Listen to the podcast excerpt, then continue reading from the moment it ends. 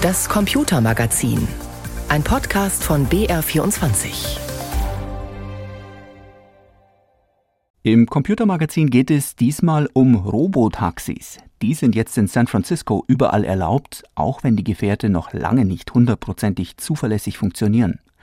Wir schauen nach Brüssel, wo KI gerade immer mehr in den Dolmetscherberuf vordringt. Aber kann künstliche Intelligenz diese anspruchsvollen Jobs wirklich ersetzen?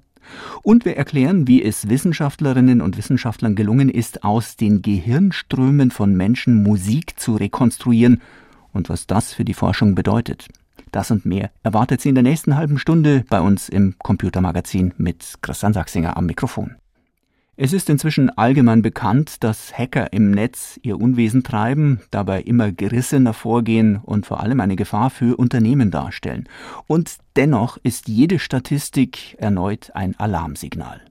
In dieser Woche haben nun das Bundeskriminalamt und der IT-Branchenverband Bitkom auf einer gemeinsamen Pressekonferenz das Bundeslagebild Cybercrime 2022 vorgestellt.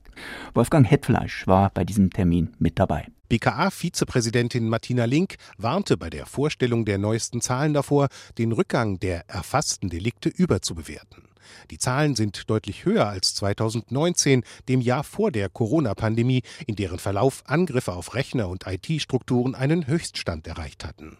Außerdem werden viele Angriffe von Cyberkriminellen nicht gemeldet und was die anstellen, wird Link zufolge nur dann erfasst, wenn sie es nachweislich in Deutschland getan haben. Cybercrime ist aber ein internationales Phänomen und eine Vielzahl von Straftaten werden aus dem Ausland heraus begangen, führen aber zu Schäden in Deutschland. Und diese Zahlen sind bislang noch nicht in der polizeilichen Kriminalstatistik ausgewiesen. Und in diesem Jahr lag der Anteil dieser Straftaten höher als der der Inlandsstraftaten in Deutschland. Möglich wird das alles oft durch Unwissenheit oder Nachlässigkeit. Ein Angriff auf Server durch massenhafte Anfragen ist kaum zu verhindern. Aber wenn Kriminelle in ein IT-System sogenannte Ransomware einschleusen, um den Zugang zu Daten zu sperren und Lösegeld zu fordern, bauen sie meistens auf unbedarfte Helferinnen und Helfer. Ralf Wintergerst, der Präsident des IT-Branchenverbands Bitkom, sagte beim BKA-Termin in Wiesbaden: 50 Prozent ist Technologie zum Schutz der digitalen Infrastruktur und die anderen 50 Prozent sind die Menschen, die vorm Computer sitzen. Die müssen wissen, wie man die Technologie benutzt auf der einen Seite und die müssen auch ganz genau wissen, was sie nicht machen sollen und dürfen. Denn wenn man zweimal auf den Anhang drückt und der sich dann eröffnet, um dann einen Trojaner reinzulassen, hat man natürlich alles verpasst. Allerdings tun sich Kriminelle mit der Erpressung durch Ransomware zunehmend schwer. BKA-Vizechefin Link hat bei der Vorstellung des neuen Lagebilds betont, dass bei Firmen, Privatleuten oder auch Kommunen die Bereitschaft sinkt, das gern in Kryptowährung geforderte Lösegeld zu zahlen. Das mag daran liegen, dass die Erkenntnis sich durchgesetzt hat, dass auch bei einer Zahlung von Lösegeld nicht gesichert ist, dass sie den, den Schlüssel dazu bekommen, dass ihr System wieder funktionsfähig wird und die Aufklärung dahingehend ähm, gewirkt hat, dass sie mit der Zahlung eines Lösegeldes die kriminelle Infrastruktur weiter unterstützen und damit weitere Angriffe begangen werden können, nicht nur gegen andere Unternehmen, sondern im Zweifel auch gegen ihr eigenes erneut. So oder so bleibt die Cyberkriminalität, zu der das BKA nur Delikte zählt, die sich gegen Informationstechnologie richten, insgesamt ein großes Problem. Und eines, das allein die Firmen in Deutschland nach Angaben von Bitkom-Präsident Wintergerst sehr viel Geld kostet. Im letzten Jahr haben wir eine Zahl erhoben von 202 Milliarden Euro an Schaden für die Wirtschaft durch Diebstahl von Daten, durch Angriffe auf die IT-Infrastruktur, durch Klau von Patenten und so weiter weiter, die der deutschen Wirtschaft verloren gegangen sind. Das Bundeskriminalamt baut weiter gezielt Strukturen auf, um möglichst vielen Tätern das Handwerk zu legen. 2022 wurde nicht mal jeder dritte erfasste Fall aufgeklärt. Das benötigte Fachpersonal ist begehrt, das BKA aber laut Martina Link ein attraktiver Arbeitgeber. Die Abteilung Cybercrime ist diejenige im Bundeskriminalamt, die am stärksten in den vergangenen Jahren gewachsen ist. Und wir sind natürlich auch bestrebt, die Stellen, die wir in diesem Bereich haben, möglichst zügig zu besetzen. Es ist ein Wettlauf mit den weltweit weltweit agierenden Tätern. Die, sagt Link, passten sich schnell an und entwickelten ihre Geschäftsmodelle weiter. Hochschulforschung ist zum Beispiel ein beliebtes Ziel geworden. Für ein bisschen persönliche Sicherheit im digitalen Raum bleibt wohl nur die Empfehlung von Bitkom-Präsident Wintergerst. Wenn wir heute Morgen aus dem Haus gehen und die Tür zumachen, vielleicht nochmal abschließen, genauso müssen wir das mit unseren IT-Geräten auch machen. Wir müssen die auch zumachen, wir müssen sie abschließen, wir müssen sie absichern, dass keiner reinspaziert, so wie das bei einer offenen Haustür der Fall wäre sagt Bitkom-Präsident Ralf Wintergerst, der gemeinsam mit der BKA-Vizepräsidentin Martina Link den Cybercrime-Bericht für 2022 vorgestellt hat. Vor zehn Jahren präsentierte der russische Unternehmer Pavel Durov seinen Messenger-Dienst Telegram, den er zusammen mit seinem Bruder Nikolai entwickelt hatte. In Russland waren die beiden im Social-Media-Bereich keine Unbekannten. Sie hatten zuvor bereits das beliebte soziale Netzwerk wie Kontakthier gegründet, die unter Russinnen und Russen sehr populäre Facebook-Alternative. Telegram hat ebenfalls einen steilen Aufstieg hinter sich, wobei das Netzwerk natürlich höchst umstritten ist. Nutzer können nicht nur Text- und Sprachnachrichten, Fotos, Videos und Dokumente austauschen, sondern auch per Audio oder Video mit anderen Telegram-Usern kommunizieren. Laut dem russischen Medienforschungsunternehmen Mediascope nutzen monatlich 800 Millionen Menschen weltweit regelmäßig Telegram, jeder zehnte davon kommt aus Russland. Mit dem Beginn des russischen Angriffskriegs in der Ukraine konnte Telegram seine Userzahlen in Russland deutlich steigern, um 13 Millionen innerhalb eines Monats. Der Messenger-Dienst hat sich in Russland für viele Menschen zu einer intensiv genutzten Informationsquelle entwickelt. Fast die Hälfte der russischen Internetnutzer folgt täglich zwischen 6 und 15 Kanälen auf Telegram. Laut dem russischen Medienanalysedienst Tegestat wird Telegram hauptsächlich für den Bereich Information und Politik genutzt. Allerdings ist der Wahrheitsgehalt der dort verbreiteten Nachrichten zweifelhaft, denn auf der Plattform tummeln sich Akteure mit unterschiedlichster Intention, russische Propagandisten, Vertreter des Putin-Regimes, Militärblogger, aber auch Oppositionelle nutzen Telegram. Sie erreichen dort besonders viele junge Menschen in Russland, fast 70 Prozent sind bei Telegram. Vor einigen Jahren hatte der Messenger-Dienst in Russland Probleme und wurde zwischenzeitlich sogar gesperrt, da Telegram sich geweigert hatte, verschlüsselte Nachrichten für den Inlandsgeheimdienst FSB zu entschlüsseln. Telegram wechselte daraufhin ständig seine IP-Adressen und nutzte dafür diverse Cloud-Dienste, um den Betrieb in Russland weiter zu gewährleisten. Am Ende gab die russische Medienaufsichtsbehörde Roskomnadzor ihre Blockade auf. Russlands Präsident Putin zählt übrigens nicht zu den Nutzern von Telegram. Sein Sprecher Peskow sagte, Putin habe dies nicht nötig, schließlich würde die gesamte Welt jedes Flüstern des Kreml-Chefs verfolgen. In Deutschland steht Telegram vor allem in der Kritik, weil die Plattform von Demokratiefeinden aller Art genutzt wird. Der Messenger-Dienst ging in der Vergangenheit nicht konsequent gegen die Verbreitung von Hass und Hetze im Netz vor. Hassbotschaften wurden oft spät oder gar nicht gelöscht zehn Jahre Telegram, ein Dienst, auf dem sich nicht nur Menschen mit hehren Absichten austauschen. Stefan Lark berichtete. Die Behörden in den USA haben entschieden, Robotaxis dürfen jetzt in ganz San Francisco fahren. Bisher sind die autonomen Gefährte oft noch mit Sicherheitsfahrern unterwegs, doch auch das wird sich ändern. In den nächsten Wochen sollen Robotaxis in der ganzen Stadt verfügbar werden, so wie bislang eben ganz normale Taxis. Nils Damz, unser Korrespondent aus San Francisco, hat so ein Gefährt für uns ausprobiert. Erstmal, Nils, Robotaxis fahren eigentlich seit Jahren durch die Stadt. Was wird denn da jetzt wirklich anders? Die fahren hier tatsächlich seit Jahren rum. Es war nur nicht ganz so einfach mitzufahren. Man musste sich auf eine Warteliste setzen lassen und konnte dann als eine Art Testfahrer dabei sein. Da konnten längst nicht alle mitfahren, die wollten. Bisher durften die Firmen auch nur sehr eingeschränkt Geld verlangen. Die durften auch nicht in der ganzen Stadt unterwegs sein, die Robotaxis. Aber mit dieser Entscheidung letzte Woche wird das anders. Waymo und Cruise, so heißen die beiden größten Anbieter, die dürfen jetzt eben rund um die Uhr in der ganzen Stadt fahren, auch für alle Fahrten Geld nehmen. Und jetzt werden Robotaxis für alle ganz normal verfügbar, wie bisher eben nur Taxis oder Uber zum Beispiel. Es gibt auch kein Limit mehr, wie viele Robotaxis in der Stadt unterwegs sein dürfen. Und hier in San Francisco wird jetzt getestet, ob sich damit Geld verdienen lässt. Und wenn ja, dann sind die wohl in vielen anderen Städten bald auch unterwegs. Und wie fühlt sich das jetzt an in so einem Gefährt? Erstmal nicht gut, weil es total unnatürlich ist, wenn einfach niemand am Steuer ist. Das Lenkrad bewegt sich auch, aber es ist eben niemand da. Und zu wissen, okay, mein Leben liegt jetzt in der Hand von Computern, auch nicht immer schön, aber trotzdem, ich bin insgesamt über eine Stunde mitgefahren. Das waren drei Fahrten. Das hat auf meinen Fahrten auch alles gut funktioniert. Und mit jeder Minute habe ich gemerkt, okay, das fühlt sich besser an. Und irgendwann habe ich auch die Musik angemacht, äh, weil man sich einfach relativ schnell dran gewöhnt. Aber vielleicht ist das ja noch ein trügerisches Gefühl. Es gab zumindest auch schon Meldungen, dass diese Autos noch nicht so ganz perfekt durch die Gegend fahren. Das klappt auch nicht immer problemlos. Am Wochenende war hier zum Beispiel ein großes Festival mitten in der Stadt mit Zehntausenden Besuchern und da haben dann Lana Del Rey oder die Foo Fighters gespielt und rund ums Festivalgelände sind dann einfach mal zehn Robotaxis stehen geblieben, weil das Handynetz durch das Festival überlastet war und das ist eben auch wichtig für die Robotaxis. Und dann haben die mal eben andere Autos blockiert und ein Verkehrschaos ausgelöst. Das ist auch schon bei Rettungseinsätzen passiert. Das kann auch schon mal vorkommen, dass so ein Auto auf dem Feuerwehrschlauch stehen bleibt. Das ist alles nicht unproblematisch. Es gab auch schon Unfälle. Bisher hat sich aber niemand ernsthaft verletzt. Allerdings ist ein Hund gestorben durch ein Robotaxi. Und einmal ist ein Robotaxi sogar im nassen Beton stecken geblieben. Das heißt, wer einsteigt, der sollte sich wahrscheinlich am besten Gummistiefel mitnehmen, oder? Das kann nicht verkehrt sein. In diesem Fall war aber niemand im Robotaxi. Das ist ganz für sich stecken geblieben. Und es hat wohl einfach nicht gecheckt, dass der Beton in diesem Baustellenbereich einfach noch nicht trocken ist. Da hilft offensichtlich auch die viele Radar, Kamera, KI-Technik nicht. Das kann aber auch einfach daran liegen, dass die Baustelle schlecht abgesichert war. Normalerweise sind die Robotaxis so sensibel, dass sie nicht einfach über Verkehrshütchen drüber fahren. Das war ein Auto der Firma Cruise in diesem Fall. Das Argument dieser Firmen ist immer, dass Robotaxis weniger Fehler machen als Menschen solche Fälle helfen natürlich nicht unbedingt Vertrauen zu schaffen.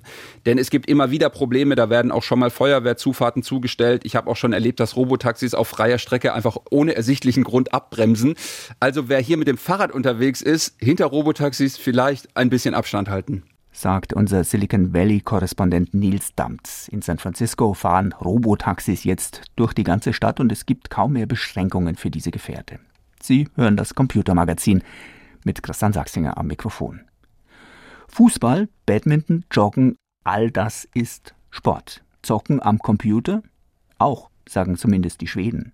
Denn dort ist E-Sport, so heißt das Daddeln etwas professioneller, seit Ende Mai als offizielle Sportart anerkannt. Und das hat Konsequenzen. Counter-Strike, Minecraft, League of Legends. Hier wird alles gezockt. 2021 hat in Stockholm das größte Gaming Center der Welt eröffnet. Es nennt sich Space und der Name ist Programm. Auf sieben Etagen erstreckt sich ein Spielehub der Superlative. Der 23-jährige Tansil kommt oft hierher.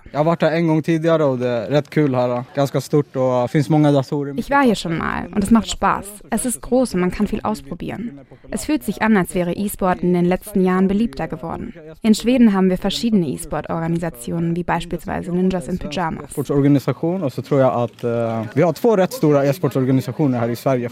Gaming als Sport. Was in Deutschland bisher undenkbar ist, gilt in Schweden offiziell seit Ende Mai. Nach vier Jahren Diskussion hat es der E-Sport in den schwedischen Sportverband geschafft. Zu Recht findet Elliot Wang vom Gaming Center Space.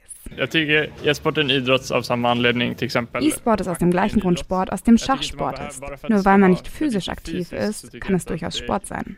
Ich denke, alles, was wettbewerbsfähig ist, alles, was nicht auf Glück basiert und Geschick erfordert, sollte als Sport gezählt werden.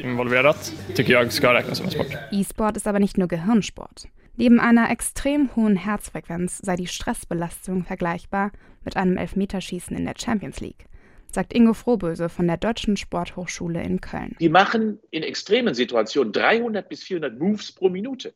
Rechts, links, asymmetrisch. Also eine hohe Performance letztendlich mit rechts und links, mit der Fingerbewegung, hohe Schnelligkeit, hohe Reaktionsfähigkeit und mindestens genauso viel wie in vielen anderen Sportarten, sogar noch viel mehr als im Schießsport beispielsweise, wo ja kaum eine Bewegung pro Minute stattfindet. Frohböse unterscheidet allerdings klar zwischen Hobbyzockerinnen und Zockern und professionellem E-Sport. Für die Profis in Schweden hat die offizielle Anerkennung viele Vorteile. E-Sport-Vereine können die gleichen finanziellen Fördermittel beantragen wie etwa Fußballvereine. Besonders Bildung rund ums Gaming wird gefördert. Schwedische Unis bieten Studiengänge im Spieledesign und Programmieren an und vor kurzem hat ein Gymnasium südlich von Stockholm einen E-Sport-Schwerpunkt eingeführt. Im Gaming Center Space kann man nicht nur jede Woche Turniere zocken, sondern auch Kurse im Codieren und in der Spieleentwicklung belegen. Diana de Witt von Space erklärt.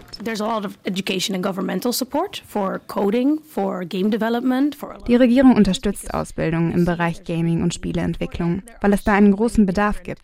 Richtig viele Spiele wurden hier entwickelt. Die schwedische Kultur ist sehr offen. Wir teilen oft Ressourcen und Ideen. So können neue Ideen entstehen und wir können mehr zusammen erreichen. Denn die Gaming-Szene wächst in Schweden nicht erst seit der Corona-Pandemie. Das Land spielt mit seinen Online-Games seit langem international vorne mit.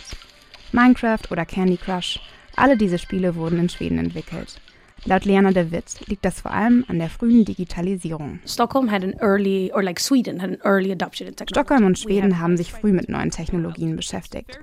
Überall gibt es Internet. Es ist sehr selten, dass man im Zug sitzt und keine Verbindung hat. Alle haben Zugang zu Computern. Die Regierung unterstützt diese Entwicklung auf unterschiedliche Weise. Und da Gaming untrennbar mit der Digitalisierung verbunden ist, war es nur natürlich, dass die Branche wächst. Schweden ist Vorreiter in Sachen Gaming und hat jetzt E-Sports zur offiziellen Sportart erklärt. Theresa Geisler war zu Besuch in einem Spielecenter. Die EU arbeitet derzeit am weltweit ersten Gesetz, um den Chancen und Risiken von künstlicher Intelligenz gerecht zu werden. KI kann Menschen zum Beispiel die Arbeit erleichtern oder aber sie ihnen wegnehmen. Übersetzungsprogramme etwa werden immer besser. Auch die EU-Institutionen verwenden sie, dort wo tausende Übersetzerinnen und Dolmetscher arbeiten. Und deren Zahl nimmt stetig ab. Klarer Fall von Mensch gegen Maschine? Ganz so einfach ist es nicht. It's such a great pleasure to welcome all of you here C'est un plaisir que de vous accueillir. A todos la bienvenida. Sie sorgen dafür, dass sich Europa versteht. Dolmetscherinnen übertragen Reden, wie die von Kommissionschefin Ursula von der Leyen in die 24 EU-Amtssprachen. Übersetzerinnen übertragen Gesetzesvorlagen, damit Regierungen und EU-Abgeordnete auch wissen, was sie da beschließen. Die EU ist neben den Vereinten Nationen das größte Sprachenprojekt seit dem Turmbau zu Babel. Allein der Übersetzerdienst der Kommission verfügt über 2000 Beschäftigte, zwei Drittel Frauen, die meisten sitzen in Luxemburg und Brüssel. Aber es werden weniger, 18 Prozent über die vergangenen zehn Jahre, auch weil künstliche Intelligenz, selbstlernende Computer die Arbeit übernehmen.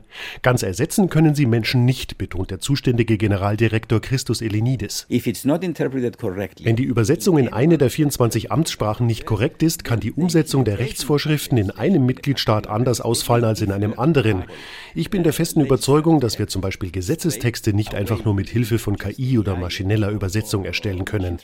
Je mehr Daten, desto besser werden die Maschinen. Wenn Übersetzer die Datenbanken füttern, schaffen sie sich praktisch selbst ab, beklagt Marion Thur, die als Übersetzerin beim Rat gearbeitet hat, also bei der Vertretung der Mitgliedstaaten. Indem wir mehr und mehr übersetzen, vergrößern wir immer mehr den Korpus dessen, was existiert und sind dann nachher immer mehr überflüssig. Ich finde es halt sehr schade, dass der Beruf im Grunde genommen sich selbst abschafft und wir dazu selbst beitragen. Die Technologie nimmt uns nicht die Arbeit weg, sondern verändert sie, erklärt dagegen der Däne Mats Nigard Utzen, seit 20 Jahren Übersetzer im EU-Parlament. Eine ganz große Veränderung ist, dass wir eher jetzt die Texte revidieren, wo wir die vorhin übersetzt haben.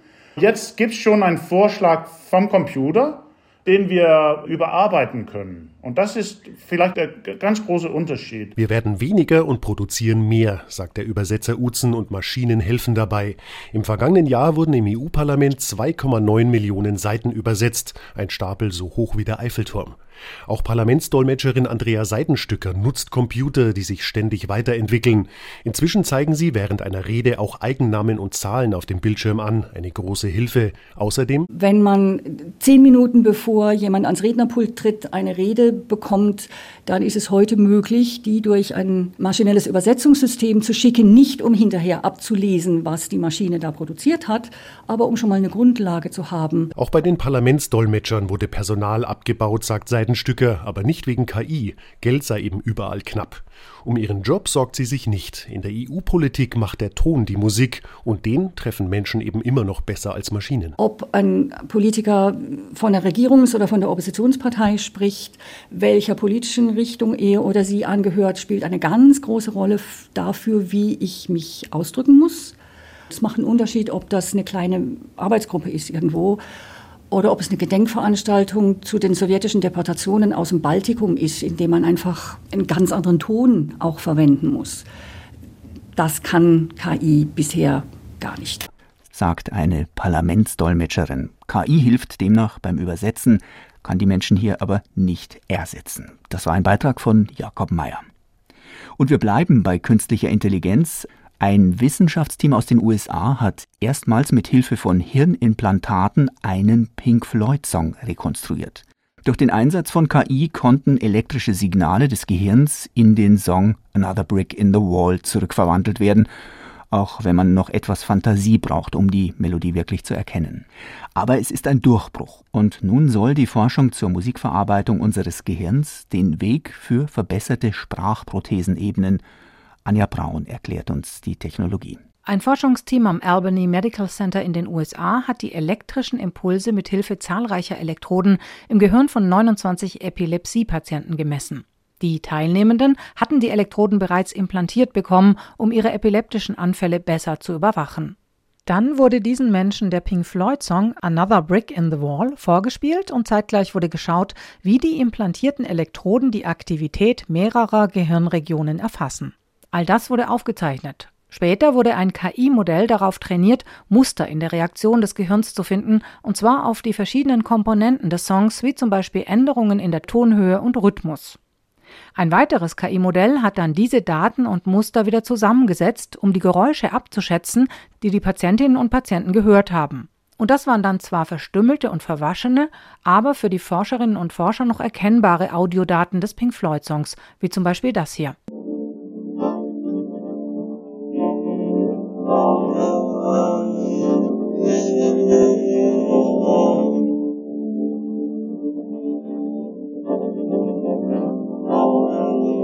Hintergrund dieser Forschung ist es, Menschen, die die Fähigkeit zum Sprechen verloren haben, mit Hilfe von Hirnimplantaten wieder Kommunikation zu ermöglichen. Und in der gesprochenen Sprache sind auch melodische Nuancen, wie zum Beispiel Tempo, Betonung und Akzente wichtig. Deshalb versucht man diese Sprachelemente, die man Prosodie nennt, auch zu erfassen. Dafür ist die Musikrekonstruktion ein wichtiger Schritt und es konnten auch neue Hirnbereiche identifiziert werden, die etwa für den Rhythmus und bestimmte stimmliche Elemente zuständig sind. Dabei hat die Forschung auf diesem Weg schon einige Hindernisse genommen. Schon vor elf Jahren ist es einem Team aus Kalifornien gelungen, Audioaufzeichnungen von Wörtern zu rekonstruieren, die Teilnehmende mit Hirnimplantaten gehört haben. Und andere Forschende haben es geschafft, kürzlich angesehene Bilder aus Hirnscans der Teilnehmenden zu reproduzieren. Das waren einmal Landschaftsfotos, aber auch menschliche Gesichter. Also da gibt es schon einiges, aber es ist eben jetzt das erste Mal, dass Wissenschaftlerinnen und Wissenschaftler das Hirn so belauschen konnten, um Musik zu rekonstruieren. Aber die Forschenden selbst sagen, es bleiben noch einige Hürden zu überwinden, bevor diese Technologie auch sicher angewendet werden kann. Die größte Hürde ist sicher, dass solche Gedankenleseprogramme, um brauchbare Ergebnisse zu liefern, immer noch eine direkte Schnittstelle ins Gehirn brauchen, also Implantate. Aber es wird auch daran geforscht, das menschliche Gehirn ohne chirurgische Implantate auszulesen, zum Beispiel mit Hilfe hochempfindlicher Elektroden, die an der Kopfhaut befestigt werden. Das könnte so eine Art Mütze sein. Das funktioniert bereits, aber eben nur rudimentär, wenn sich die Teilnehmenden einzelne Buchstaben vorstellen. Und der Vorgang der Dekodierung, also der Entschlüsselung, der braucht jetzt noch etwa 20 Sekunden pro Buchstabe, ist also noch ordentlich langsam und nicht wirklich alltagsgeeignet. Sicher ist, zurzeit kann noch keine Technologie die privaten Gedanken der Menschen entschlüsseln. Doch da sich dieser Forschungsbereich rasant weiterentwickelt, sind hier Regelungen wichtig. Ethikerinnen und Ethiker fordern, dass die Nutzenden zumindest die volle Kontrolle über die Ausgänge der Geräte behalten müssen. Und mit diesem Beitrag von Anja Braun geht der Podcast des Computermagazins zu Ende. Die Sendung hören Sie auch jeden Sonntag um 16.35 Uhr bei uns auf BR24 Radio. Am Mikrofon verabschiedet sich Christian Sachsinger.